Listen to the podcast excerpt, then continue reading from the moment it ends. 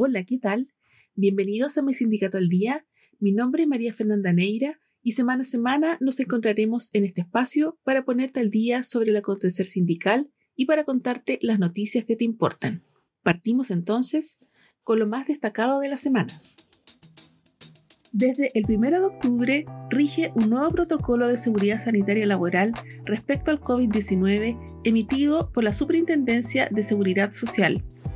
Algunas medidas son, el empleador deberá poner a disposición mascarilla para los trabajadores que deseen utilizarlas, ya sea de tipo quirúrgica, médica o de procedimiento o de tres pliegues, N95, KN95 o similar, se sugiere que todos los trabajadores realicen el lavado de manos al ingresar a las dependencias de la entidad empleadora o que el empleador disponga de alcohol gel en caso de que no se tenga acceso a agua. Se recomienda mantener un distanciamiento de al menos un metro entre los puestos de trabajo. Se debe realizar una sanitización periódica de las áreas de trabajo. Se recomienda mantener los ambientes ventilados durante la jornada laboral se debe mantener a disposición un testeo diario de la temperatura del personal, clientes y demás personas que ingresan al recinto de la empresa. Ahora bien, en cuanto al uso de mascarillas, ya no es obligatorio, salvo en recintos de salud. De igual modo, cualquier trabajador puede utilizarla si así lo desea, sin que exista prohibición al respecto.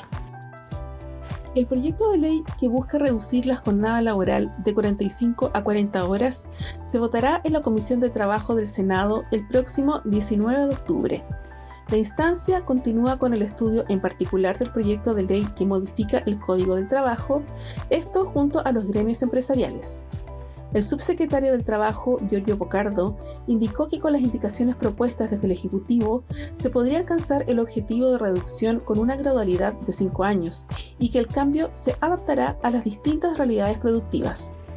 El senador, un integrante de la Comisión del Trabajo, Iván Moreira, destacó la apertura del gobierno para dialogar en torno a la gradualidad, aunque indicó que falta consenso respecto a establecer jornadas más flexibles, como bisemanales o mensuales en beneficio de las pymes.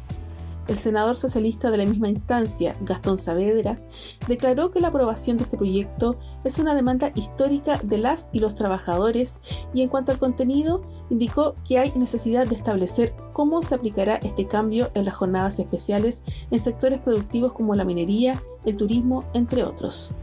Desde el gobierno esperan que, por la naturaleza del proyecto, la iniciativa sea aprobada y sea despachada a la Cámara en el mediano plazo y que sea ley antes de finalizar el año. La Sociedad Nacional de Minería, SONAMI, a través de sugerencia de estudios, destacó el incremento que ha tenido el empleo en el sector minero, alcanzando en el trimestre móvil junio-agosto de 2022 285.000 empleos, el más alto registro histórico. En los últimos 12 meses, el empleo en el sector minero creció un 32%, pues el trimestre junio-agosto de 2021 alcanzaba a 216.000 ocupados, en tanto que en la última medición correspondiente al trimestre móvil junio-agosto de 2022 llega a 285.000 trabajadores. Esto es un aumento de 69.000 puestos de trabajo en un año, mientras que en el país la ocupación creció 7,2% en el mismo periodo, creando 595.000 nuevos empleos, señaló Álvaro Merino, gerente de estudios de Sonami. Asimismo, el empleo en las regiones mineras creció más que la ocupación en el país, pues se incrementó en 8,9%. Esto es un aumento de 83.000 nuevos empleos.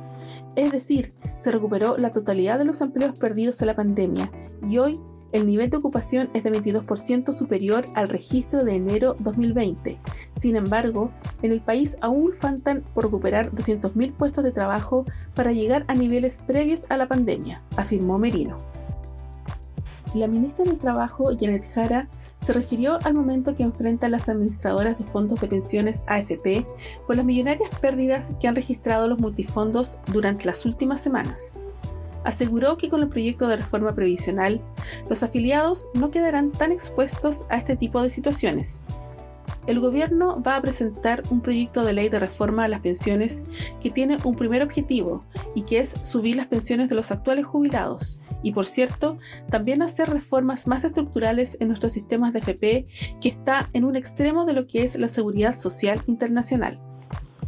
Las declaraciones de la ministra del Trabajo se dan luego de que la corporación CIEDES informara el pasado martes que todos los multifondos cerraron septiembre con resultados negativos, destacando que el fondo E perdió todo lo que había ganado en 2022.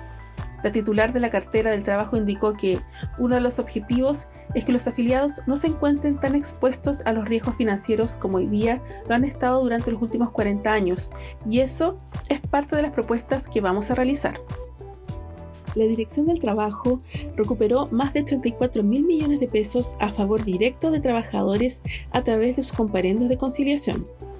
Estos comparendos se realizan para lograr acuerdos entre empleadores y trabajadores y trabajadoras cuando al término de la relación laboral estos y estas últimas no firman sus finiquitos por considerar que hay deudas pendientes o definiciones con las que están en desacuerdo.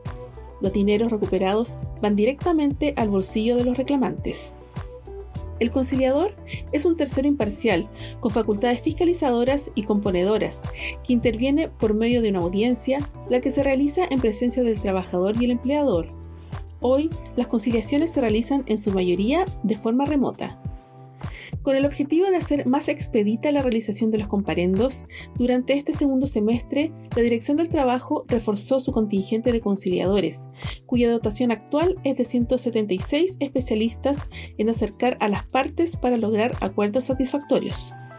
Para ello, entre julio y septiembre se capacitó a los 18 funcionarios y funcionarias de la región metropolitana a través de un programa interno de pasantía voluntario, realizando un curso sobre técnicas de conciliación, revisión documental, cálculo de finiquito y elaboración de actas y multas. Si bien los funcionarios y funcionarias capacitados seguirán prestando servicios en sus unidades originales, podrán reforzar las oficinas con mayor demanda de conciliaciones cada vez que sea necesario. Y luego de repasar las principales noticias de esta semana, agradezco el haberte informado con mi sindicato al día y nos encontramos en una próxima entrega informativa. Hasta pronto.